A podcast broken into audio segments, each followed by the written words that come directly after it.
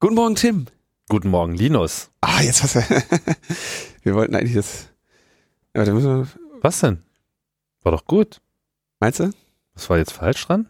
Dass du trotzdem wieder das Gleiche gesagt hast. Ach Ich so, naja, hätte- aber andersrum.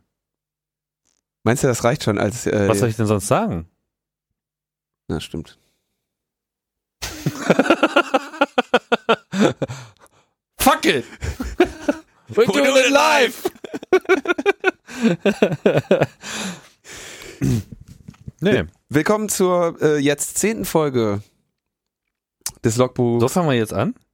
Wir machen jetzt einfach, die, die, die Kamera läuft. Du, hast, du gibst mir sonst auch nicht die Gelegenheit, irgendwie zu sagen, wir müssen das schneiden. Nee, nee, nee. Das stimmt. Ich habe schon so oft gesagt, also lass das bitte rausschneiden. Tim guckt hier, war unerbittlich. Nein, nein, nein. Ausgelassenheit macht sich hier breit. Ja. Das ist, das ist die Vorstufe zur Nachlässigkeit. Okay, wir, wir machen jetzt hier ganz streng. Also, erstmal Errata. Linus hat einen Fehler gemacht bei der letzten Folge, die ja für uns gerade erst eine halbe Stunde her ist. Und zwar habe ich ganz vergessen, die Kampagne für Netzneutralität des Vereins Digitale Gesellschaft zu erwähnen, Ja. die nämlich auch beim 28C3 vorgestellt wurde. Und zwar in einem Vortrag von Markus Beckedahl und Falk Lüke, die dort äh, ausgeführt haben, was sie denn da an den Start gebracht haben mit dem Verein Digitale Gesellschaft, in dessen Umfeld ich ja auch aktiv bin, was ich da als Disclaimer sagen muss. Da gibt es jetzt eine Webseite unter echtesnetz.de, wo äh, die Argumentationen um, zur, zur Idee Netzneutralität und die Probleme ähm, und auch die Entwicklung der letzten Jahre in diesem Themenbereich äh, sehr schön wiedergegeben werden. Äh, Kann das sein, dass das jetzt im Prinzip die erste wirkliche richtige Kampagne von der digitalen Gesellschaft ist? Äh, das ist zumindest die erste wirklich formierte in der Form Kampagne, die vor allem auch durch die Stiftung Bridge ähm, unterstützt wird, also durch die Bewegungsstiftung. Mhm. Die haben da, also da hatten wir einen Antrag formuliert und haben auch eine Unterstützung von, denke, das kann man sagen, das waren 10.000 Euro dafür bekommen. Mhm. Und mit dieser Seite echtes Netz soll das jetzt also quasi auf die Füße, auf die Beine gestellt werden. Und das ist dann tatsächlich, also kann man in der Form sagen, dass auf jeden Fall die erste richtig größere Kampagne, in der jetzt auch wirklich Leute zusammengesetzt werden, Plan entwickelt äh, wird und auf, sag ich mal, auf eine längere Zeit gedacht wird, die auch mal ein nennenswertes Budget hat. Also schon auf jeden Fall die erste Kampagne, die diesen Namen hoffentlich am Ende dann auch verdient hat. Ja, und auch äh, wirklich eine sehr attraktive Webseite, finde ich. Nicht, dass das jetzt unbedingt erforderlich sein muss. Ja, auf der anderen Seite, wenn man sich eh die Mühe gibt, äh, Sachen ins Netz zu stellen, warum dann nicht auch gleich ansprechend gestalten, um einfach auch Leute dort verweilen zu lassen. Das finde ich eigentlich sehr gut, weil ich habe eigentlich genug von diesen ganzen stoischen Kleinschrift-Webseiten, die sich gar nicht groß bemühen, ja, um, um Aufmerksamkeit. Meine, Das ist so, das ist so das Bashing. Ich habe vor äh, vor einem Dreivierteljahr habe ich das neue Design von Netzpolitik.org gemacht und seitdem kriege ich immer oft um die Nase, äh, wie hässlich diese Seite ist, die natürlich vorher auch schon hässlich war. Ähm, und die, ähm, wo ich auch zugebe, dass dieses Design wahrscheinlich nicht äh, der des Grafikdesigns letzter Schluss ist, aber da kann ich äh, sagen, Bist ich du da der Einzige, der dafür verantwortlich ist? Nee, ich äh, habe nach Vorlage gearbeitet. Ich habe eine Vorlage umgesetzt. Das heißt, ich bin da, ich kann da eigentlich meine Hände in, Umsch in Unschuld waschen und habe äh, nur das. Äh, Ich habe nur, nur getan, was mir gesagt wurde. ich habe nur getan, was mir gesagt wurde. Wir wissen, so fängt's immer an. der, der Quelltext ist relativ sauber, wenn da nicht irgendwie 84 Plugins den wieder zerschießen würden. Naja, ich denke, der, Seite fehlt so ein bisschen Luft, ne? Also da, da, da könnte man auf jeden Fall noch mal ein bisschen arbeiten. Aber wir wollen uns ja hier nicht so sehr über Webdesign unterhalten, sondern vielleicht bleiben wir noch mal kurz bei äh, echtes Netz. Da ist ja auch, finde ich, den, den, den Titel schon mal ganz interessant, ja, dass man an der Stelle auch betont, was ja eigentlich auch so eine typische so ein Nerd-Saying ist. Also ich betone das zum Beispiel gerne, wenn, wenn ich so mit Leuten über die Probleme des Internets rede und vor allem über die konkreten Probleme des Internetzugangs. Ja, wenn man so in Hotspots sich befindet, etc., dann, äh, weißt du, diese Das ist ganzen kein echtes Internet. Anmelden, Webseiten und äh, Leute, die halt nur einen Browser bedienen, die, die empfinden das nicht, ja. Die ziehen ja ihr iPad raus und loggen sich dann irgendwie ein.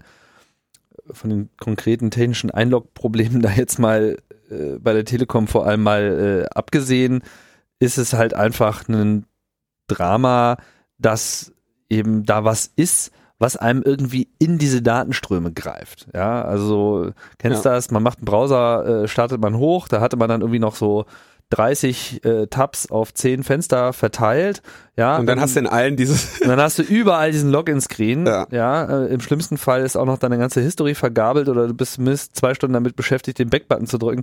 Das sind einfach so Sachen, ähm, ja, ich mö- möchte gar nicht anfangen mit irgendwelchen Redirects, wo dann RSS-Reader auf einmal ihre URLs ändern und also das, das, das, das nimmt halt einfach alles Schaden. Also das muss einfach grundsätzlich verhindert werden, dass jemand mir so in den Datenstrom geht. Ich Ja. sehe, dass es da ein Usability-Problem gibt, äh, das nicht so ohne weiteres gelöst ist. Ich sehe aber auf der anderen Seite auch nicht, dass man sich wirklich aktiv bemüht, das auch mal im Sinne des Nutzers zu lösen. ganz im Gegenteil. Also ich glaube, da das, also was dieses im Sinne des Nutzers, das ist ja, glaube ich, auch dieses Problem, gerade jetzt bei Netzneutralität, da geht's ja dann noch um, um viel gravierendere Dinge als jetzt irgendein Hotspot, wo ich eine äh, Welcome-Page habe. Ähm, gerade da, also wa warum diese Seite jetzt oder warum echtes Netz jetzt auch so gestartet wird mit quasi dieser äh, Informationsseite, erstmal zu erklären, was ist Netzneutralität und warum möchtest du das haben, ähm, ist es, ich, also was glaube ich die Gefahr bei dieser Netzneutralitätssache ist, ist, dass gegen Netzneutralität viel ähm, argumentiert werden kann mit vermeintlichem Nutzerinteresse, weil die Leute in, also die Leute TM ähm, noch gar nicht so richtig reali oder viele Menschen noch nicht so richtig eben diesen Netzblick oder dieses Netzverständnis haben, ja, also was wie, es gab dieses schöne, was vielen bekannt ist, äh, Bärbel Höhn bei Anne äh, Will, die dann sagte, ich gucke ja auch Internet und, und Christopher Lauer von der Piratenpartei äh, springt dann auf und sagt, genau das ist es, sie gucken Internet, aber sie machen nicht Internet. Ja, da, da steckt viel drin in dieser Sache, die in diesem kleinen Ausschnitt, wo man so viel drüber lacht. Und ähm, langer Rede, kurzer Sinn, da jetzt, da soll es eben jetzt drum gehen und da, da glaube ich, da wurden jetzt auf dieser Seite sehr schöne Dinge erstmal zur Aufklärung auch so zusammengetragen. Ähm, wir verlinken da auch, oder was heißt wir, ich habe diese Seite nicht gebastelt, deswegen sieht sie auch so schön aus. Äh, äh, Respect My Net, sehr schöne, ähm, sehr schöne Kampagne auch von, oder, ich weiß gar nicht, ob das, ja doch, das ist eine Kampagne. Das, die ging so aus von Steff und äh, Jeremy, die da so im Lackfradateur-Umfeld auch äh, zugange sind. Ähm, diese äh, Verpetz-Seite für ähm, Verstöße gegen Netzneutralität. Ah ja. Und ähm, gleichzeitig dann werden ja dann da auch Tools angeboten, wo man also Hinweise auf äh, Netzneutralitätsverstöße überhaupt erstmal vernünftig Könnte messen man ja auch kann. mal auf Deutsch starten. Ich habe schon eine geile Domain im Namen. Gibt äh, es im das Kopf. immer noch nicht, dieses Respect My Net auf Deutsch? Ich meine, Du meinst, dass es hier auch ein deutsches UI gibt? Ich sehe da da hier sollte es ein von. deutsches geben. Na, wenn ich auf Also respectmynet.eu gehe, dann kriege ich Deutsch. Ach so, weil du deinen Browser auf Deutsch hast. Ich Genau. habe meinen Browser defaultmäßig auf Englisch, aber ich kann hier nicht auf Deutsch umschalten. Ist auch noch nicht so hundertprozentig Okay. Deutsch, aber Na es- gut, vielleicht wäre da nochmal eine andere Domain. Äh. Ja, dann verrat sie jetzt mal nicht, sonst kauft sie wieder irgendeinen so Domain-Grabber. Domain-Trolle. Kennst du das? Ich, ich habe einen. Ja. Ein Domain-Troll. Wie du hast einen. Ne, es, es, Treibst einen. nee, ich, nein, ich, es gibt jemanden, der eine Domain hat, äh, die, ähm, Die du Die- gerne hättest. die, die mir zusteht. Oh. Ja, und versucht mich damit zu erpressen. Really? Aber da lache ich drüber. Das kann er ja machen. Für ihn ist sie wertlos, insofern kriegt er auch kein Geld dafür. Ja, ja, ne, ich habe auch noch so ein paar, die ich gerne hätte. Ich äh, ärgere mich halt immer über Domains, die halt einfach partout nicht benutzt werden. So. Und vor allem, dass, selbst wenn man die dann irgendwie einmal im Jahr anschreibt und sagt so, hallo, Gib doch mal. ja, irgendwie ein weiteres Jahr verstrich und du hast es nicht benutzt, so, gib mal. Naja. Das ist auch, äh, vielleicht auch, ja, fällt nicht unbedingt jetzt in das Thema Netzneutralität, aber so in dieses, wie die Dinge eigentlich zu sein haben, das ist natürlich das wiederkehrende Meme. Vielleicht, äh, ich, ich würde sagen, wir verweisen also jetzt auf diese Seite und auf diese Kampagne und hoffen, dass da jetzt im, demnächst noch viel mehr zu kommt. Ich guck mal, ob die Domain, die ich gerade im Kopf habe, äh, noch zu haben ist. Vielleicht hat sich das ja schon erledigt. Ansonsten kannst du mich ja damit... Oh, ist bereits registriert. Ist schon weg. ich dachte, ich krieg dann gleich eine E-Mail von dir mit so einem Kaufangebot. Sag mal, Linus, ich habe hier noch so eine Domain. Ja, ich guck mal, ob ich den kenne, der das hier irgendwie hält. Ich erzähle in der Zwischenzeit noch mal kurz, ähm, machen wir noch, gehen wir, wir, wir gehen ja auch immer noch ein bisschen zurück. Also Schultrojaner war ja auch schon ein Thema im Logbuch Netzpolitik, der, ähm, wie Markus jetzt blockte, soll 2012 zunächst nicht zum Einsatz kommen. Da gab es eine Pressemitteilung der Kultusministerkonferenz, die sagen, also 2012 kommt er erstmal nicht zum Einsatz und Alternativen sollen jetzt irgendwie diskutiert werden. Ähm, da gibt's dann irgendwie die Interpretation, dass sie einfach dieses Stück Software noch nicht fertig haben. Mhm. Ähm, also wer hat es das gesagt, dass es nicht zum Einsatz kommt? 2012 zunächst nicht zum Einsatz in, steht in einer Pressemitteilung der Kultusministerkonferenz. Der Kultusministerkonferenz. Welche ja diejenigen waren, die es ursprünglich auch mal so in der Form unterschrieben haben. Und, und hast du den Eindruck, dass das, dass diese Aussage auch schon was mit dem öffentlichen Druck zu tun hat? Oder denkst du einfach, dass sie es nicht umsetzen können und äh, it's business as, as usual. Sie geben da auf jeden Fall, also der Titel ihres Blogbeitrages heißt irgendwie Handlungsfähigkeit der Schulen, Datenschutz und Schutz des geistigen Eigentums, oberstes Gebot. Also alle drei Dinge sind oberstes Gebot. ja, ja. ähm, also da steht jetzt nicht irgendwie drin, dass es da einen großen äh, Aufriss gab oder so, da steht eher lapidar, dass, dass, dass sie da nochmal ein weiteres Gespräch kommen sollen. Im ersten Quartal 2012 wollen sie ein weiteres Gespräch führen und 2012 soll jetzt erstmal nicht zum Einsatz kommen. Mögliche Alternativen diskutieren. Aber sie sind sich natürlich einig, das geistige Eigentum schützen, Rechte der Verlage, Autoren und so weiter. Äh, Lehrerverbände werden in weitere Gespräche einbezogen, aber naja, wenn die Lehrerverbände damit einbezogen werden, dann heißt das ja, dass zumindest irgendwie von deren also ich lese jetzt mal so zwischen den Zeilen. Zwischen den Zeilen liest man. Da ist schon, äh, da sind auf jeden Fall Klopfzeichen empfangen worden, also ja. äh, mindestens. Ne? Es ist ja hier auch äh, auf Landesebene thematisiert worden von der Piratenpartei im Parlament. Und ähm, ich denke, das ist wieder mal so ein Thema, das hatte irgendwie keiner auf der Liste und jetzt sehen sie sich alle wieder damit konfrontiert, dass man sich dann doch mal damit beschäftigen sollte und dass da vielleicht äh, es auch wertvoll ist, darüber nachzudenken. Es ist, ja. Am Ende, am Ende macht das, am Ende bringt das nochmal was, dass diese Piratenpartei jetzt mit im Spiel ist. Derzeit hat man schon den Eindruck, dass zumindest viel Staub aufgewirbelt wird. Ja. Kann sich auch wieder setzen. Ne?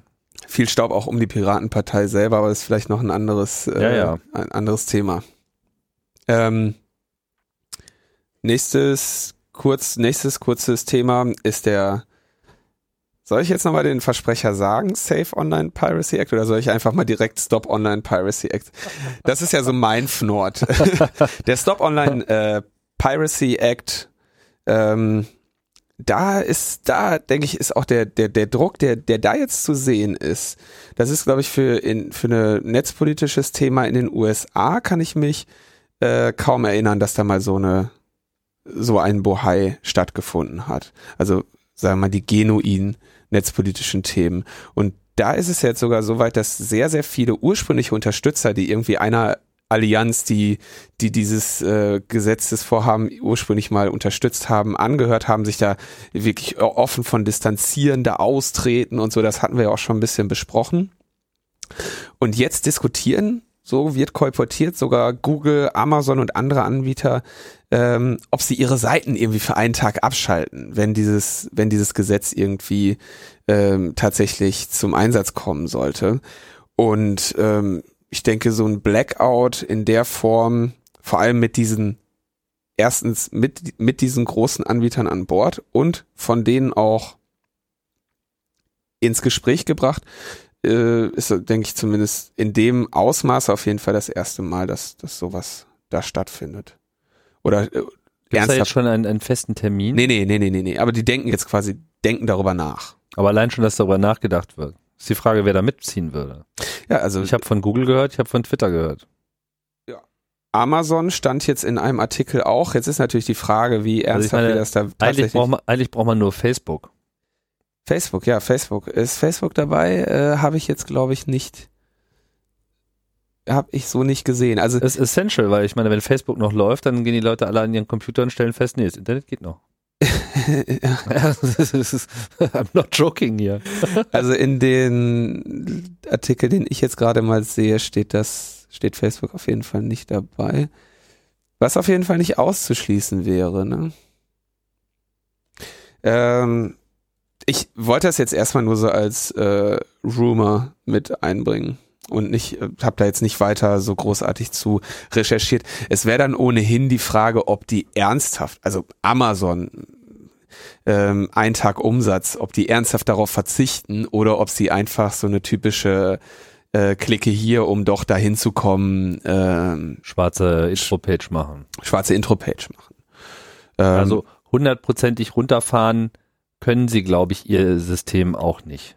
Weil sie ja natürlich auch gegenüber Third Party da zahlreiche ja, äh, Verpflichtungen und Verträge haben. Äh, nicht mal, also konkret Amazon meine ich jetzt. Ne? Ja. Amazon ist ja mehr als nur ein Webshop. Amazon ist ein Internetbetriebssystem. Ja, es ist äh, also eins der Internetbetriebssysteme, eine, eine, eine Cloud-Plattform, die einfach die ganze Zeit laufen muss. Und wenn sie die abschalten, dann kommen sie in Teufelsküche und natürlich vor allem kommen alle in Teufelsküche, die das nutzen. das wird aber, aber das ist ja genau das Hauptinteresse Amazons in dieser Angelegenheit, ne? weil, weil Amazon wäre ja als Betreiber dieser Amazon Cloud äh, dafür verantwortlich zu machen nach SOPA-Regeln, wenn jetzt jemand quasi sich Amazon Cloud Power bucht und dort ähm, das nutzt, um Ja klar, aber wenn sie jetzt irgendwie jemanden den Zugang zu seinen Daten äh, äh, in dem Moment wegschnappen, wo er gerade äh, den Deal seines Lebens macht, ich meine, da steht sicherlich nicht, nicht in den Verträgen drin, dass sie jederzeit die Deals abschalten können, wenn sie gerade mal gegen irgendein Gesetz demonstrieren wollen. Von daher denke Ja. ich, haben sie da nicht die vollen Freiheiten. Auf der anderen Seite haben sie natürlich schon eine Menge Hebel, die sie im Prinzip bewegen können, wenn sie wirklich wollen. Also das äh, denke ich.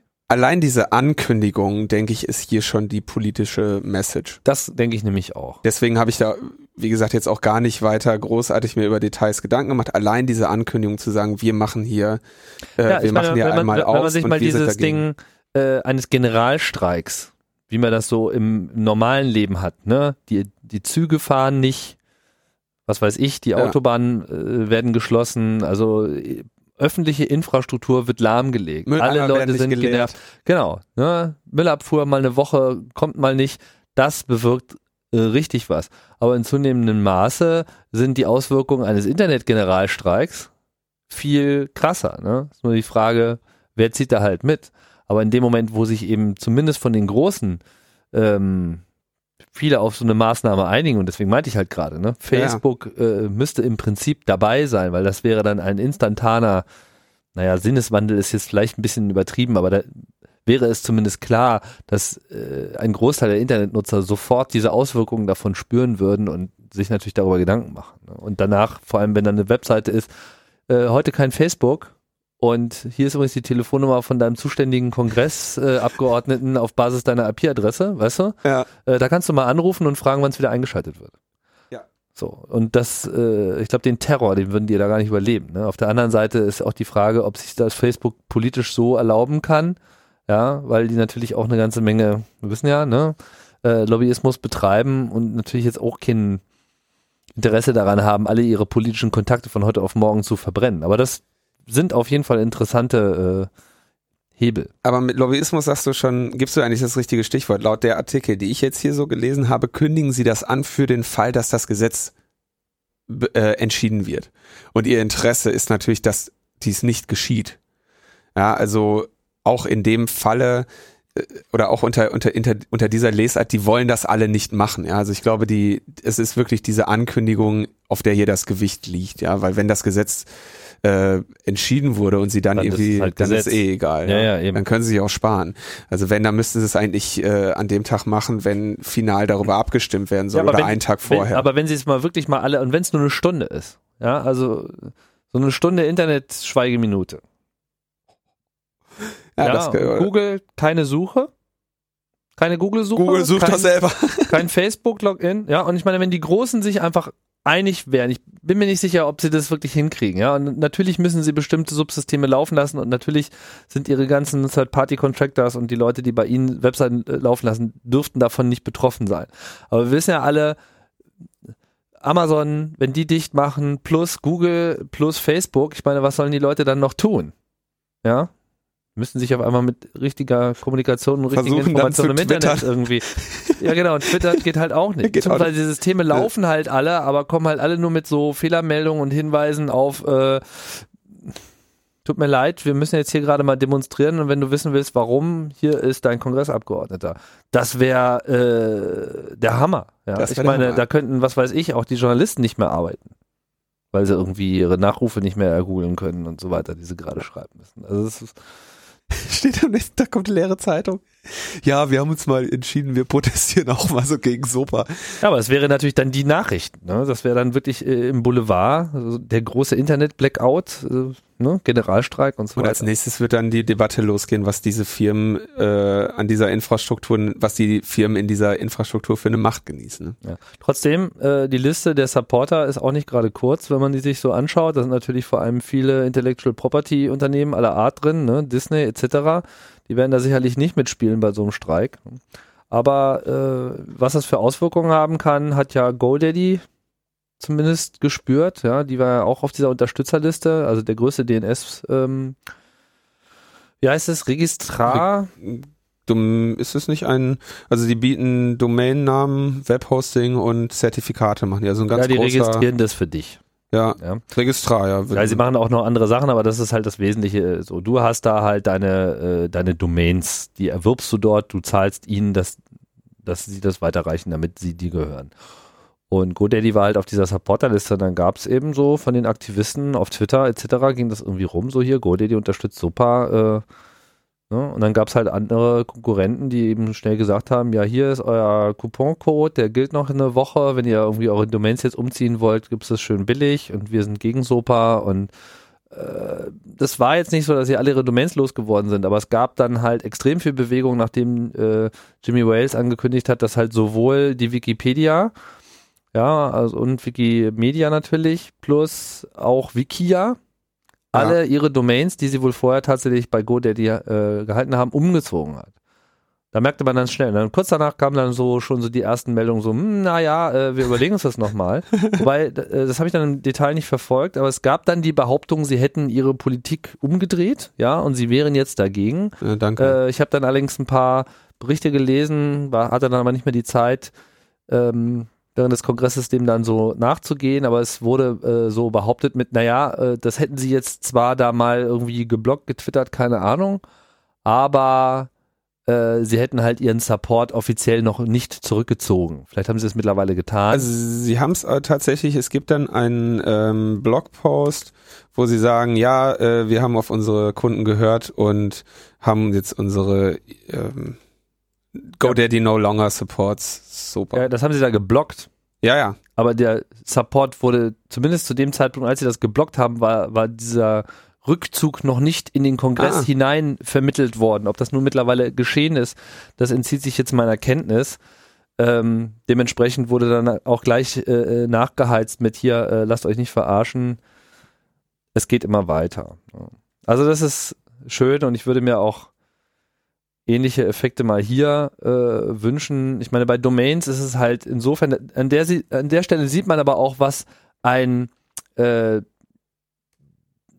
wie sagt man, dereguliertes Netz für Vorteile hat. Ja, also äh, wir haben ja über, über Netzneutralität gesprochen, aber auch generell die generelle Problematik, dass du keine Alternativen hast. Ja, äh, ja, dieses kündige deinen Facebook-Account. Das ist, das ist, ja, das ist, das ist Kann man das?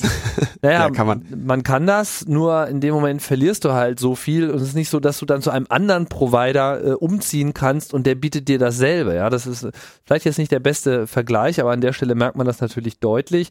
Bei den Domains ist es so, es ist egal, welcher Firma du das Geld gibst dafür, dass diese Domains korrekt angemeldet sind. Du kannst da jederzeit umziehen. Das hat keinerlei unmittelbare Auswirkungen auf irgendwas. Ja, das hat nur Auswirkungen auf den konkreten Kundensupport und vielleicht auch auf den Preis, den du bezahlst. Aber es ist machbar, ohne dass du irgendwelche technischen Nachteile oder strukturellen Nachteile davon hast, weil das eigentlich nichts anderes ist als eine Datenbank, äh, die korrekt gepflegt wird. So. Und äh, wären auch alle anderen Komponenten des Internets äh, immer so aufgestellt, wäre es sehr viel einfacher eben auch als Kunde äh, entsprechenden Druck so auch auszuüben auf Dinge, die einfach in die falsche Richtung gehen. Internet Service Provider, also jetzt hier so, was weiß ich, Kabel, Internet etc., wo das so deine einzige Option ist, ja, wo du nur einen Provider hast, der dann eben sagt, ach naja, BitTorrent machen wir jetzt mal hier ein bisschen langsamer und äh, Zugriff auf diese Webseite äh, geht gar nicht das ist immer so ein Problem. Ne? Und, und, und das äh, erstreckt sich jetzt auf immer mehr Bereiche. Hast du das zum Beispiel mit dem Amazon Kindle äh, mitbekommen? Der, äh, also dieser Kindle Fire, ja, diese iPad-artige ja. äh, Geschichte, ähm, der hat ja jetzt auch seinen eigenen App Store, den Amazon App Store. Ja. Und ich weiß nicht, ob das noch so ist, aber es war definitiv so, ah, das ist so. ja ein Android-Gerät und der müsste genau. eigentlich Und wenn du auf andere. den Google hm. Android Market gegangen bist mit deinem Webbrowser, dann haben sie die URL redirected auf ihren App Store. ja. Also das ist das ist schon aber wirklich mega Hardcore und so etwas muss einfach äh, also das gehört einfach untersagt, ja, das, das, sowas darf auf gar keinen Fall passieren. Ah, das ist schon richtig. Geschmack. Ja, das ist richtig mega Hardcore. Und äh, aber das ist eben jetzt auch genau das, wovon wir reden, wenn wir von ja. Netzneutralität sprechen. Ne? Das sind so diese äh, Dinge. Es ist eben ein sehr weites Feld. Insofern bin ich da auch mit dieser Aktion, äh, diesem echten Netz, was wir vorhin erwähnt haben, auch da einer Meinung. Um jetzt spannend zu sehen, wie das jetzt mit dem Sopa weitergeht. Kleines Titbit noch am Rande, äh, wurde mitgeteilt, auf Schwedisch heißt Sopa so viel wie Garbage oder You Suck. Sehr passend. Ach, dieser, oh gerade äh, in Schweden gibt's doch jetzt auch die Kopieisten. Oh ja, das ist auch ein das, äh, schönes äh, Thema. Ein Thema, was wir nicht vorgesehen haben, aber ich sehe schon, wir reißen eh heute wieder die Zeit, da können wir die Kopieisten auch noch mit reinnehmen, oder? ähm, ja, das ist ja wirklich eine irre Geschichte. Das kommt auch aus diesem Telecomics-Umfeld, wenn ich das richtig gesehen habe. Leute, die einfach äh, gesagt haben, Fallsharing ist unsere Religion, bitte anerkennen. Die missionarische Kirche des Kopimismus. Und haben gesagt, Wissen und Kommunikation sind heilig und ähm, wir glauben, dass durch Kopieren äh, der Wert einer, einer Information steigt und deswegen ist das für uns eine religiöse Handlung und wir müssen das irgendwie machen.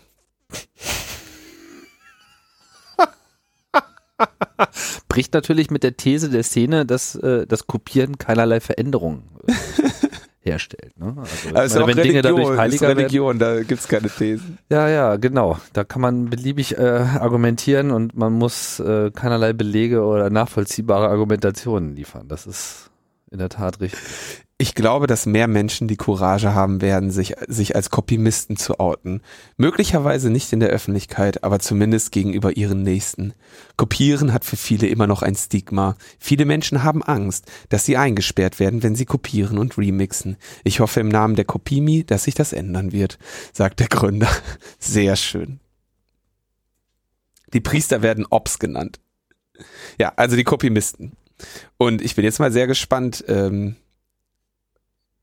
also es ist natürlich, ich meine, es ist elegantes, elegantes Trollen, kann man wahrscheinlich am Ende sagen. Aber, oder äh, ich, ich wäre auf den ersten, ähm, auf den ersten wegen Religionsfreiheit freigesprochenen Filesharer in Schweden sehr gespannt, der, äh, was weiß ich, irgendwie sich groß, äh, groß Content vertreibt oder groß irgendwie Raubkopien vertreibt und dann sagt, ja, also sorry, hier Religionsfreiheit steht nun mal bei uns drin und ja, äh, da können wir ja vielleicht auch mal drauf zu sprechen kommen.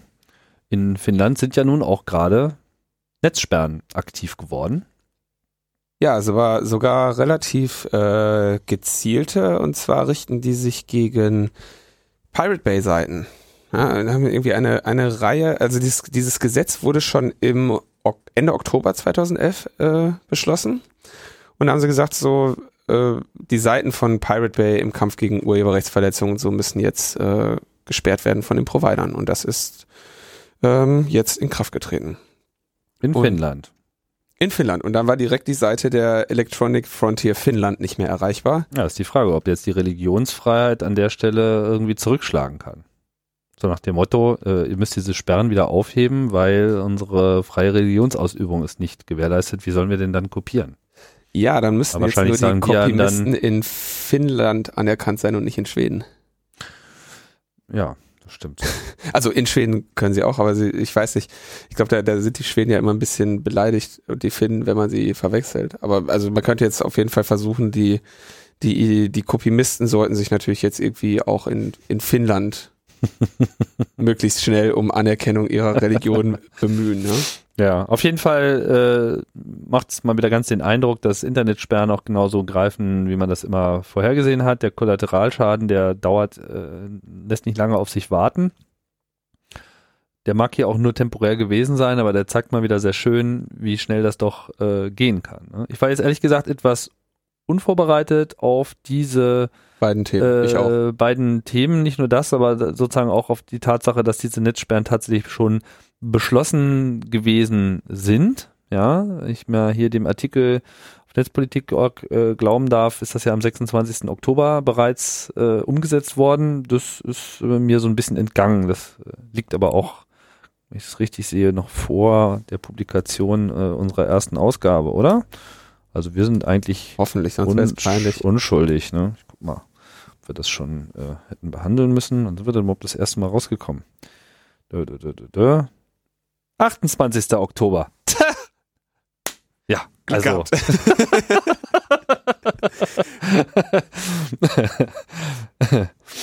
Bleiben wir vielleicht bei einem Netzsperren-Thema, wo ich mich hoffentlich ein bisschen besser darauf vorbereitet habe. Äh, Weißrussland. Ja. Äh, Weißrussland, die Meldung ging erst irgendwie äh, durch die Blogs, dass Weißrussland jetzt das Klicken auf, äh, auf äh, ausländische Links verbieten würde. Das ist aber so nicht richtig. Was also jetzt in Finnland, äh, in, in, in Finnland, in Weißrussland seit dem 6. Januar Gesetz ist, ist also, dass es, es existiert eine Sperrliste mit pornografischen und extremistischen Angeboten. Und die ist schon seit, seit einiger Zeit auch in Behörden und Schulen wird sie angewendet.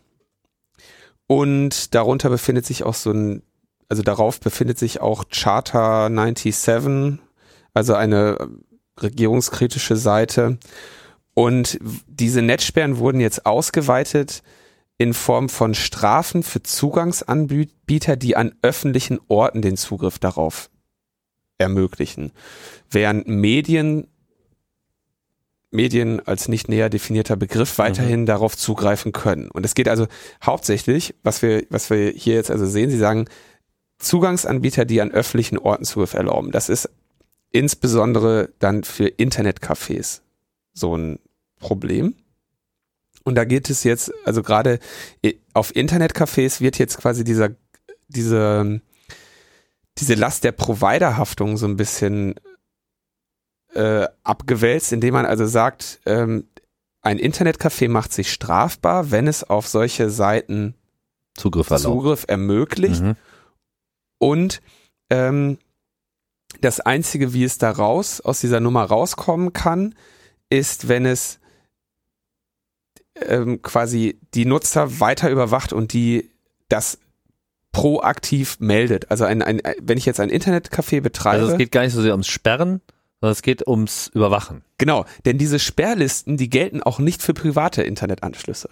Also privat wird, wird da auch nicht eingesperrt, aber die Behörden dürfen mich natürlich überwachen. Das heißt, die haben letztendlich hat Weißrussland einfach die ähm, die Lehre gezogen, die wie gesagt in Tunesien und in anderen Ländern auch schon früher gezogen wurde. Es ist äh, nicht schlau, das zu sperren, aber es ist schlau, äh, Man-in-the-Middle-Attacken zum Beispiel zu fahren und äh, zu sagen, lass die Leute doch ihr Facebook nutzen, solange wir den Traffic irgendwie mitschneiden können. Also Syrien ist da vor allem ganz vorne. Hm. so zu sagen, lass die das nutzen, wir überwachen die einfach da drin und dann haben wir unsere Pappenheimer besser unter Kontrolle, als wenn wir jetzt irgendwie sperren und dann die das umgehen mit. Ja, das war die ägyptische Lösung, die ist ja komplett nach hinten äh, losgegangen. Die Libyer hatten die andere Variante, die haben einfach den Zugang verlangsamt. ja, mangels äh, besserer Überwachungstechnik war das dann zumindest schon mal so, dass man nicht sagen konnte, oh, ist ja alles gesperrt. Aber wurde trotzdem unbenutzbar. Genau, und effektiv was, was also in Weißrussland jetzt letztendlich passiert, ist, dass ich keine, dass es keine Möglichkeit mehr geben soll oder die Möglichkeiten stark eingeschränkt werden, anonym ins Internet zu kommen. Ja, weil ich kann es entweder von zu Hause machen oder ich kann es in einem Internetcafé machen, wo ich weiß, dass dieser Betreiber gesetzlich letztendlich dazu verpflichtet ist, mich irgendwie mein, meine Bewegung zu überwachen und zu speichern und sie von sich aus Behörden zur Verfügung zu stellen, wenn er nicht selber dafür irgendwie Probleme haben möchte oder nicht selber dafür haften möchte. Und man muss auch dort äh, quasi zum Nutzen eines dieser Internetcafé-PCs seinen Personalausweis zeigen. Das heißt, so eine der, eine dieser klassischen, äh, ich gehe mal ins Internet Möglichkeiten, ich gehe mal anonym ins Internet Möglichkeiten des Internetcafés, wird da also auch ausgemerzt. Und ja, privat äh, unterliegt man dann sowieso schon der Überwachung. Wie jetzt diese, ähm, diese Idee, was ich gerade schon ansprach, dass man, dass dort äh, ausländische Links illegalisiert wurden. Das war wie gesagt ein kleines Missverständnis. Und zwar hat Finnland, hat fin meine Güte, jetzt bin ich aber mit Finnland, hat Weißrussland da jetzt entschieden, dass kommerzielle weißrussische Angebote, wie zum Beispiel Online-Shops, sich erstens registrieren müssen und zweitens in Weißrussland hosten müssen. Und ähm, das kann man natürlich, ist eigentlich vielleicht ganz interessant zu argumentieren, was sie da auch machen. Und zwar wollen sie damit gegen Steuerflucht vorgehen. Augenscheinlich. Und sagen, wenn du irgendwie ein kommerzielles Angebot in Weißrussland hast, dann sollen deine Server auch hier stehen und du sollst gefälligst auch hier irgendwie deine, deine Steuern zahlen und der Traffic und die Daten dürfen irgendwie Weißrussland nicht verlassen. Äh, was natürlich dann eine, in, eine interessante Methode ist, um eben diese Dateien oder diese Daten auch in der Möglichkeit des Zugriffs zu behalten. Ja, beziehungsweise überhaupt erstmal die lokale Jurisdiktion, Jurisdiktion anzuwenden. Ja. Mhm. Interessante, interessante Argumentation oder interessanter Weg. Ähm, was damit nicht so richtig erklärt werden kann, ist, warum neben der Steuerfahndung auch die Polizei und die Geheimpolizei äh, irgendwie zuständig für Verstöße sind und diese Idee, äh, was ein kommerzielles Angebot ist. Ne, das kann natürlich dann auch eine äh, Medienwebseite sein, die irgendwie Werbung schaltet oder sonst was. Also auch da irgendwie so ein Gesetz, was ähm, ja was irgendwie gefährlich ist, ne, und was ein großes Missbrauchspotenzial hat. Ja, wir, wir hatten das ja schon mal angesprochen, was auch so Datenschutzforderungen angeht, dass das ja im, in, quasi in Fragen des Datenschutzes Netzaktivisten ein gespaltenes Verhältnis dazu haben, was es heißt, wenn Angebote in anderen Ländern sind, weil nämlich einerseits freut man sich irgendwie, dass äh, dass man quasi die lokalen Gesetzgebungen durch dieses Internet gegeneinander ausspielen kann zugunsten der Netzfreiheit. Mhm. Ähm, ich kann also ein Angebot, was ich hier in dem Land nicht mehr machen darf, mache ich einfach in einem anderen Land und komme trotzdem in dieses Land hinein. Andererseits sitzen natürlich Verbraucherschützer da und sagen, ähm, ja Moment, äh, Datenschutz muss aber irgendwie für uns alle gelten und deswegen ist, äh, haben wir jetzt mit Facebook ein Problem, weil, weil wir irgendwie Facebook nicht in unsere Jurisdiktion irgendwie reinziehen können. Ja. Ähm, was Weißrussland da jetzt macht, die machen das natürlich nicht aus Datenschutzüberlegungen oder sonstigen, sondern weil sie irgendwie ihre äh, Oppositionellen da unter Kontrolle halten wollen. Ne?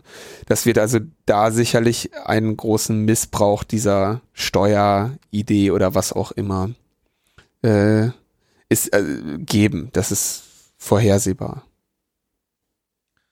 Weißrussland könnte nochmal so ein richtiger Kulminationspunkt werden in Europa. Ich wundere mich ohnehin, warum die Diskussion äh, über dieses Land nicht schon viel stärker äh, in den Mittelpunkt gerückt ist. Aber wenn sie jetzt wirklich im Bereich Internetzensur da vorlegen, dann äh, kann man wieder schön auf weißrussische Verhältnisse verweisen, wenn die nächsten Pläne dann hier wieder kommen interessant, ja, vor allem auch argumentativ, ne? Also sie sagen ja, sie, sie argumentieren mit ihren Sperrlisten, argumentieren sie über pornografische Angebote und über politischen Extremismus. Beides sind Wörter, die, also zumindest wenn es jetzt um kinderpornografische Angebote geht und äh, Rechts- oder Linksextremismus, wo hier die Debatte ähnlich geführt werden kann, ja. Und wurde. Genau. Also, das ist ja nichts Neues. Ich meine, die ganze Zensursolar-Debatte war äh, im Prinzip ne, auf der äh, mit der Kipo-Keule, wie man so schön sagt. Und äh, wenn auch jetzt nicht so im Internetkontext, aber so dieses ganze äh, Extremistengerede, ich meine, das haben wir in jeder Terrordiskussion und natürlich eigentlich auch schon in jeder Internetregulationsdiskussion äh, genauso. Ne? Und selbst wenn es so gemeint ist, ja, ich glaube auch, dass viele Politiker, die da, da mag es eine Menge geben, die, die, die haben diese Talking Points äh, so in der Tasche gespeichert, ohne sich eigentlich darüber klar zu sein, was sie da eigentlich machen, weil sie sich zu dem Zeitpunkt schon längst äh, von einer anderen Diskussionskultur instrumentalisieren, instrumentalisieren lassen, ohne das überhaupt zu begreifen. Ja. Oh, oh, oh. Jetzt haben wir schon so viel gequatscht, wir haben nicht heute beide Sendungen gemacht. Wir haben heute beide Sendungen gemacht, aber eins müssen wir jetzt noch ganz kurz äh, zum Abschluss. Ähm, also vielleicht noch um die äh, Weißrussland-Sache noch in, in den Kontext zu setzen. Im letzten Jahr gab es da ja äh, viele äh, Proteste und zwar gab es da diese stummen Proteste, wo die sich zu so Klatsch-Flashmobs äh, großartig getroffen haben und die waren auch über soziale Netzwerke. Das ist da in Weißrussland wird äh, Facebook und V-Kontakte, ich weiß jetzt nicht, wie man das irgendwie auf Weißrussisch Russisch oder Russisch ausspricht, äh, genutzt. Da haben sie, glaube ich, haben sie relativ viele Nutzer, viele Millionen Nutzer und auch LiveJournal, irgendwie eine Million Blogger, die auf LiveJournal bloggen. Mhm. Das ist ja eigentlich so schon immer im russischen, russischsprachigen Bereich so das System gewesen. Und da, ähm, da haben sie genau auch festgestellt, das ist irgendwie jetzt zu groß, um das zu sperren. Da kriegen wir irgendwie zu viel Ärger, da haben wir fünf Millionen Leute auf der Straße.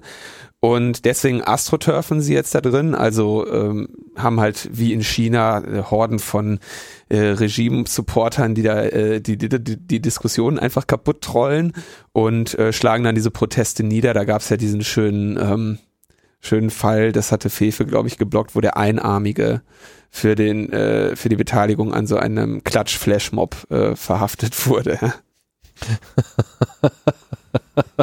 ja, ne, oh klatschen, ne? Kannst du nicht, kannst nicht einfach klatschen, ist eine Frechheit so. Ne? Ja, also ich weiß nicht, äh, vielleicht sollten wir nochmal kurz erklären, was da passiert ist. Also dadurch, dass man natürlich mit lauten Protesten in der Straße sehr schnell in Trouble gerät, ja, äh, ist man dazu übergegangen, dass System beziehungsweise gar nicht konkret überhaupt irgendwas, also einfach so zu klatschen, wie das halt auf den großen Veranstaltungen auch immer läuft. Ne? So, wir klatschen schön für unseren geliebten Führer und so, kennen wir ja. Ne? Es sei denn, er stirbt gerade, dann weinen wir uns irgendwie die Hüfte raus. Äh, so, und dann zogen halt massig Leute durch die Straße und klatschen einfach. Und das war natürlich klares Signal, das hat jeder irgendwie verstanden, das war dazu auch noch laut, so, aber wofür sollte man die Leute so, äh, ja, fürs Jubeln wird man jetzt auch schon eingesperrt, interessant, ja. ne? dieses Überzogene. Wobei also dem auch schon, ja, dann auch wieder entsprechend äh, Aktivität entgegengestellt wurde. Ich habe es jetzt im Weiteren nicht so verfolgt, was da der Stand ist, ob da noch geklatscht wird. Ich glaube, das Klatschen ist jetzt gerade nicht mehr so ganz so angesagt. Das werden sie sich, also Aber Kreativität äh, wird da sicherlich nicht versiegen. Die Regierung hat da ja auch ähm, wenig Verständnis für diesen Humor gezeigt. Ne? Die haben, also die haben ja auch die klatschenden Leute einfach platt geklappt, gekloppt. So, da sind die relativ ähm, pro problemlos. Nicht zimperlich. Nicht zimperlich. Ganz kurz noch, glaube ich, abschließend noch dieses eine, äh, dieses eine Thema noch anschneiden. Nazi-Leaks. Ja. Nazileaks.net. Endlich mal eine neue Leaks-Plattform, die auch was tut. Ja, die aber äh, bisher ihre Daten immer in relativ schlechten äh, schlechten Formaten angeboten hat und vor allem jetzt auch irgendwie nicht erreichbar ist, aber die ziehen, glaube ich, gerade einfach nur um. Also der Aufschrei, der Anonymous Aufschrei auf Twitter, den gab es nicht. Insofern glaube ich, dass das offensichtlich irgendwie bei denen ähm, nach Plan verläuft, dass diese Seite gerade nicht erreichbar ist.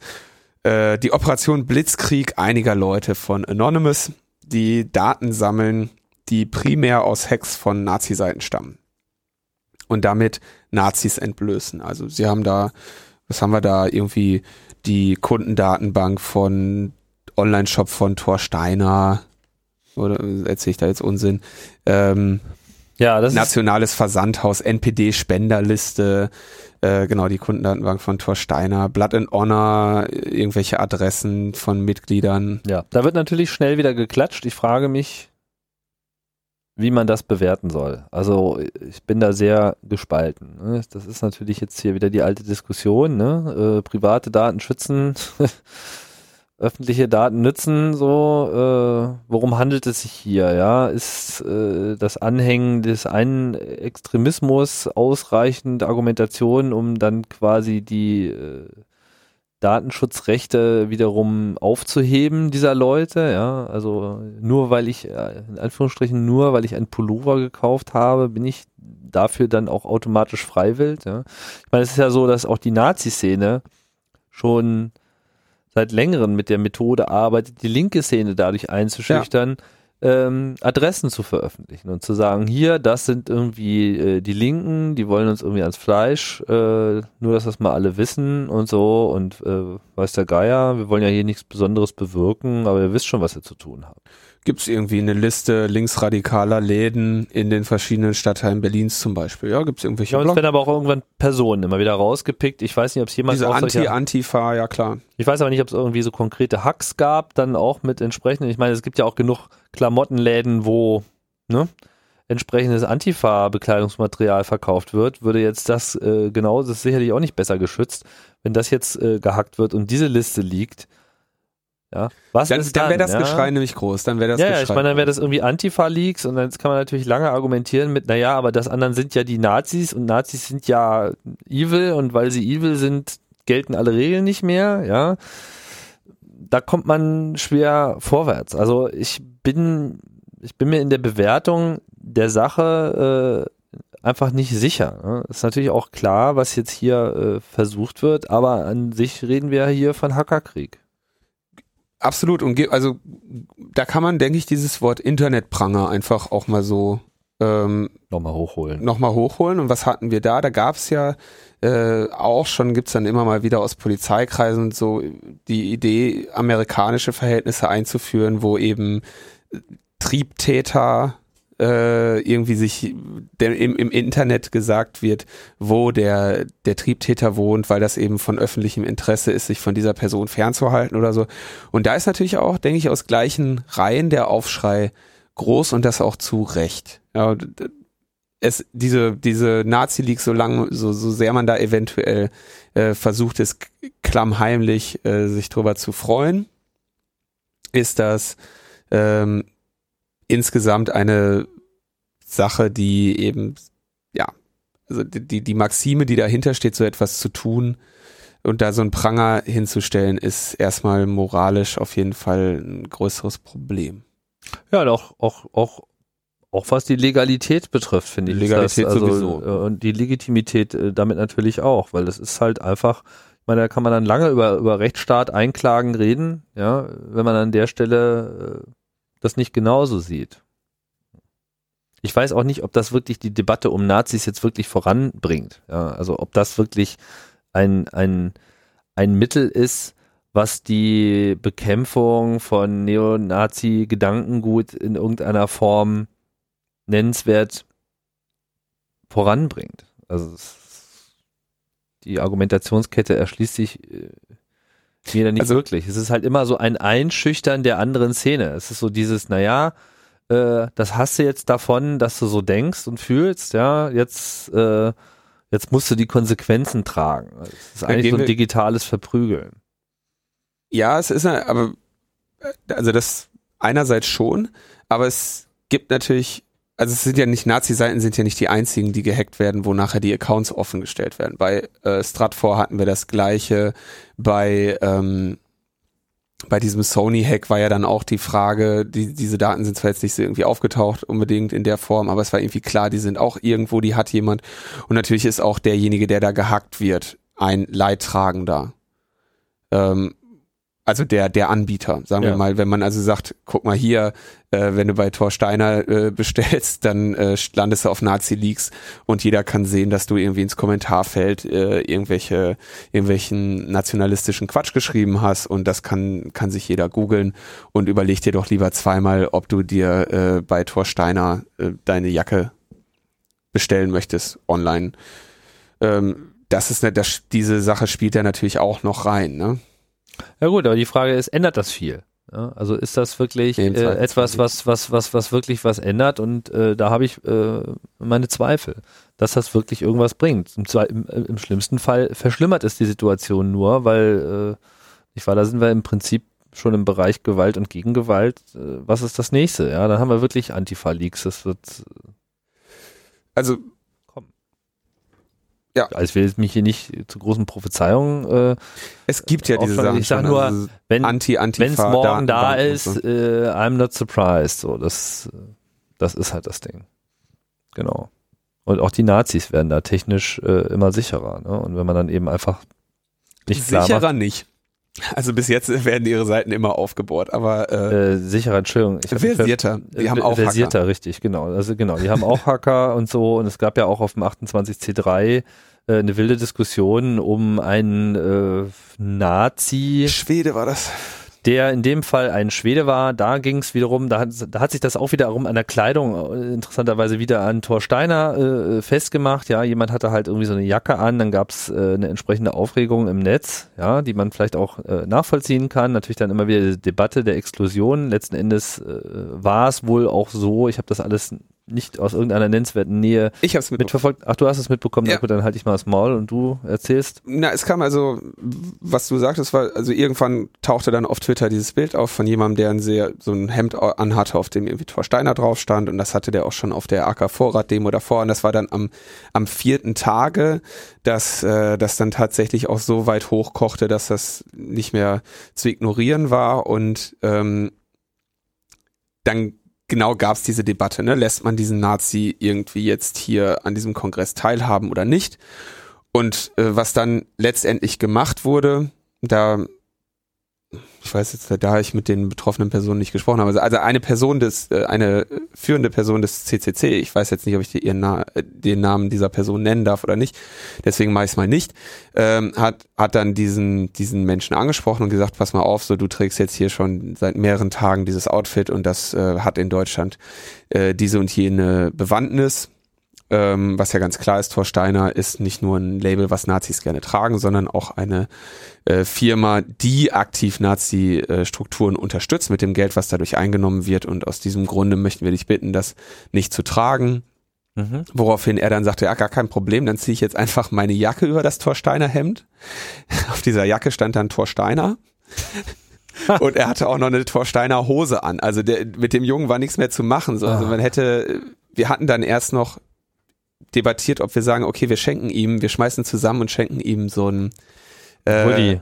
So ein Hoodie vom Kongress, ne? So ein 28C3 Hoodie, die gibt's gab's ja dann da zu kaufen. Habe hab ich noch gesagt, komm, ne, machen wir kurze Sammlung, gehen wir ja einmal rund ums PCC, haben wir in kürzester Zeit äh, können wir ihm noch ein Hoodie schenken. Das wäre ja so, so die Umarmungsaktion gewesen. Ne? Und leider muss ich jetzt dazu sagen, der Typ, der war sich seiner Provokation absolut bewusst. Also es war jetzt nicht irgendwie ein Schwede, der versehentlich äh, beim falschen Label gekauft hatte. Ne? Der so. hatte auch irgendwie die irgendwie ein Millimeter Haare und ähm, das war ein, das war ein Nazi. So, da, da gibt's nichts zu tun. Und hat dann ähm, immer so nur so, warum gesagt und irgendwie so mit so einem etwas höhnischen höhnischen Hundeblick irgendwie so geguckt, so ja, ich gehe ja gleich, aber ich kann doch jetzt noch, guck mal, ich ziehe meine Jacke drüber und hat also sehr provoziert, obwohl vier Personen wirklich um ihn herum standen und eine Person davon, wie gesagt, äh, exponiertes Gesicht des CCC, jemand, der auf diesem Kongress da bekannt ist und auch äh, was zu sagen hat.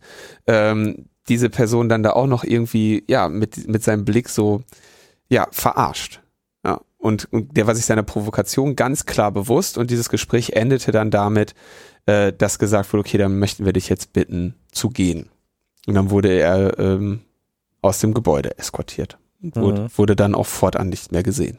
da hat er dann aber auch keinen Widerstand oder Argumentationen. Nein, er, er hat sowieso, das war, das war das, das Dreiste, also er hat überhaupt gar keine Argumentation geäußert. Er hat nur so, wieso?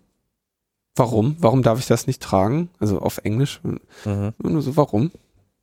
Nichts. Nicht irgendwie, hat sich auch nicht bestürzt darüber gezeigt, dass das irgendwie äh, Nazi-Kleidung wäre oder so. Ne? Okay, also deine, deine, deine Sicht, dass er sich dessen voll bewusst war, ziehst du einfach aus dieser Reaktion. Das ist nicht so, ja. dass er das dann noch irgendwie explizit er hat dann jetzt nicht irgendwie einen Hitlergruß gemacht oder ja, ja, so. Aber ähm, wenn, wenn ich als jemand, der der, der das nicht wüsste oder der damit ein Problem hat oder der nicht explizit Nazi ist, von vier Personen damit konfrontiert werde, dass ich Nazi-Klamotten trage. Und ich reagiere einfach nur damit und sage so, ja, wieso soll ich die jetzt ausziehen? Ähm, damit ist ja klar, dass ich mir dessen ganz relativ ja. bewusst bin. Ja. Naja, also man muss äh, ich meine, in der in der in der äh, hektischen Twitter-Debatte, die natürlich dann wieder gab es natürlich dann gleich wieder die äh, passenden Aufreger und überhaupt und der CCC und früher war alles besser und so weiter. ist halt einfach jetzt ein Problem, dadurch, dass man natürlich bekannter ist und mehr äh, unter Beobachtung steht, steht man auch unter Beobachtung und unter Beteiligung von Leuten, denen man vielleicht gar nicht so einhergeht. Meine, es gibt auch auf Nazi-Webseiten Berichte vom Kongress, wo irgendwie äh, mit großer Begeisterung darüber berichtet wird, dass es irgendwie äh, einen Weg gibt, ähm, stille SMS zu detekten etc. Ja, mhm. also das, das, das ist äh, schon, also auch die Nazi Szene äh, ist sich quasi der Überwachung und der der der Bordmittel der Polizei äh, gewahr und versucht auch da, wo das, äh, die entsprechende technische Kenntnis vorliegt, gegen vorzugehen. Und da sind natürlich auch Kongressvorträge sehr willkommen. Ja, da muss man sich einfach keine Illusion machen. Das ist, das ist einfach die Wahrheit. Ne? In dem Moment, wo, meine, jetzt kann man sagen, okay, alles klar, jetzt haben wir da einen Nazi entdeckt, weil der jetzt einfach mal mit der, mit der passenden Uniform durch die Gegend gelaufen ist. Ja, weiß der Geier, wie viele da noch rumliefen. Gut. Da kann man dann halt auch nichts gegen machen. Ja, ich meine, was, wollen wir jetzt einen Gesinnungstest am, am, am Eingang durchführen, das, das ist unmöglich. Das ist äh, auch überhaupt nicht wünschenswert. Und äh, sicherlich muss man sich damit auseinandersetzen. Auf der anderen Seite lässt sich das wahrscheinlich auch alles nicht verhindern. Äh, ich denke zumindest, dass, dass man äh, doch in der Lage sein sollte, relativ klar sowas mit einer, mit einer, was weiß ich, Kongress oder Hausordnung oder sonst was irgendwie abzudecken, dass man sagt, zumindest so Public Display, äh, solcher Einstellungen ähm, verurteilen wir oder Klar. wünschen wir nicht, ja. Und dass man ähm, natürlich gibt das dann auch im, im Umfeld der äh, irgendwelche Debatten, wenn man sagt, ja, hier, man darf, wir schließen Thorsteiner Klamotten aus. Ähm, ich denke, dass da aber schon da wird sich letztendlich am Ende eine Mehrheit für finden. Das ist da. Ja, sicher. Ich meine, eine Unvereinbarkeitserklärung des CCC äh, gab es schon vor Jahren und ich meine, das ist auch vollkommen unumstritten, dass, dass man dieses Selbstverständnis hat im Club. Ja. Ich meine, kann sich noch für so breit aufgestellt äh, erachten und beschreiben. Es ist vollkommen klar, dass natürlich auch im Club äh, einfach linke Denkweisen vorherrschen. Gar keine Frage. Ja, das ist, äh, äh deckt ein breites Spektrum ab, aber äh, auf keinen Fall ähm, sind äh, ist rechtes Gedankengut in irgendeiner Form dort äh, willkommen. Äh, willkommen und es findet da auch keinen Nährboden. Ja, das ist vollkommen klar. Vielleicht noch, wenn wir jetzt schon bei den bei den Trollattacken gegen den 28C3 sind, gab es ja noch die Gender-Debatte, die ist gerade auch sehr groß, denke ich. Ja. Ähm, da gab es also, glaube ich, zwei Zwischenfälle, wo sich, glaube ich, sehr, äh, sehr klar eine Respektlosigkeit gegenüber Frauen stattgefunden hat, und zwar auf der Bühne oder vom Publikum gegenüber Personen auf der Bühne. Und äh, auch da muss natürlich jetzt der, also auch das ist natürlich genauso wenig zu akzeptieren. Aber da, damit wird jetzt gerade der, der Club so ein bisschen getrollt. Ne? Da gibt's jetzt die Pets und die, die, äh, die Twitter-Trolle und so. Und da finde ich in dem Fall jetzt gar nicht so schlecht, dass, äh, dass diese Sachen mal hochgekocht sind. Und dass, äh, dass sich jetzt für zukünftige Veranstaltungen irgendwie sicherlich Gedanken gemacht werden, wie mit, in welcher Form das festzulegen ist, wie mit sowas äh, umzugehen ist. Und dass man, dass man sich das in Zukunft nicht gefallen lässt, weil es, weil beides dem Selbstverständnis des Clubs in keiner Form entspricht. Und auch nicht im Interesse des Clubs ist und dass, dass da der Club natürlich auch sehr gut mitgestichelt werden kann. Ja, es ist ja auch äh, in der Piratenpartei äh, eine ähnliche, schwierig, ähnlich schwierige Debatte. Ne? Ich meine jetzt äh, der Hacker-Szene jetzt pauschal, pauschal Frauenfeindlichkeit zu unterstellen, ist sicherlich äh, unangemessen. Ähm, über Jahre wurde immer viel darüber nachgedacht und diskutiert, wie man da die Situation verbessern kann hat aber da auch keine Patentlösung äh, gefunden. In die Fälle, die du, du jetzt ansprichst, die waren auch wirklich krass. Also ich meine, es war einfach, sagen wir mal, es war, es war das Ergebnis einer, einer, einer generellen Gedankenlosigkeit, glaube ich, um die Wirkung der eigenen Kommentare. Und das ist dann sicherlich auch schon geboren aus so einem männlich zentrierten Weltbild, was sich einfach zwangsläufig auch äh, verfestigt, wenn man eben in einer Szene ist, die einfach 90 Prozent oder mehr äh, aus Männern besteht. Hm. Ja, das, das ist auch schwierig, sich daraus zu befreien. Aber dass da äh, die Debatte aufkommt, ähm, ist sicherlich zu begrüßen. Vielleicht, wenn wir gerade schon über so Frauen sagen, noch ganz kurz hier äh, auf die netten Frauen vom netzfeminismus.org verwiesen. Mhm. Schöne Internetseite, wo so viele Frauen, ähm, die, und das ist auch eine ganze Liste, wenn man sich das mal anschaut, ähm, die da, die da eine Seite betreiben und auch so einen Blogroll haben von Leuten, auf, auf die sie da verweisen und, und so viele äh, wenige, so wenige Netzfeministinnen sind das nämlich auch eigentlich gar nicht. Und da gibt's also eine schöne, schöne Webseite, die für alle interessant ist und auch in Berlin dann diese äh, das netzfeministische Bier mit der schönen Regelung, dass man ähm, dass Männer dort nur hinkommen dürfen, wenn sie eine Frau finden, die sie begleitet. Oder von einer mitgenommen werden, je nachdem, wie die aktive Rolle Entschuldigung, definiert. Entschuldigung, genau das. Wenn eine Frau sie mitnimmt, Entschuldigung, ja, aber dann sieht man genau, was mein Problem bei der Angelegenheit war. Ja, ja, erwischt. Ja, da wurde ich erwischt, ja klar. Genau, eine Frau, die sie, die bereit ist, sie dorthin zu begleiten. Gut, haben wir wieder ausreichend überzogen? Haben Ja, wir. ausreichend. Ja. Nochmal schnell kurz, nochmal eine kurze Sendung, sagtest du vorhin. Ne? Machen wir noch eben. Äh, ja, also uns gehen die Themen nicht aus, das ist gut, von daher sehe ich äh, da auch sehr ähm, positiv hier in unsere Podcast-Zukunft für dieses Jahr. Wir müssen sicherlich darüber nachdenken, äh, wie wir unser Zeitmanagement besser in den Griff kriegen.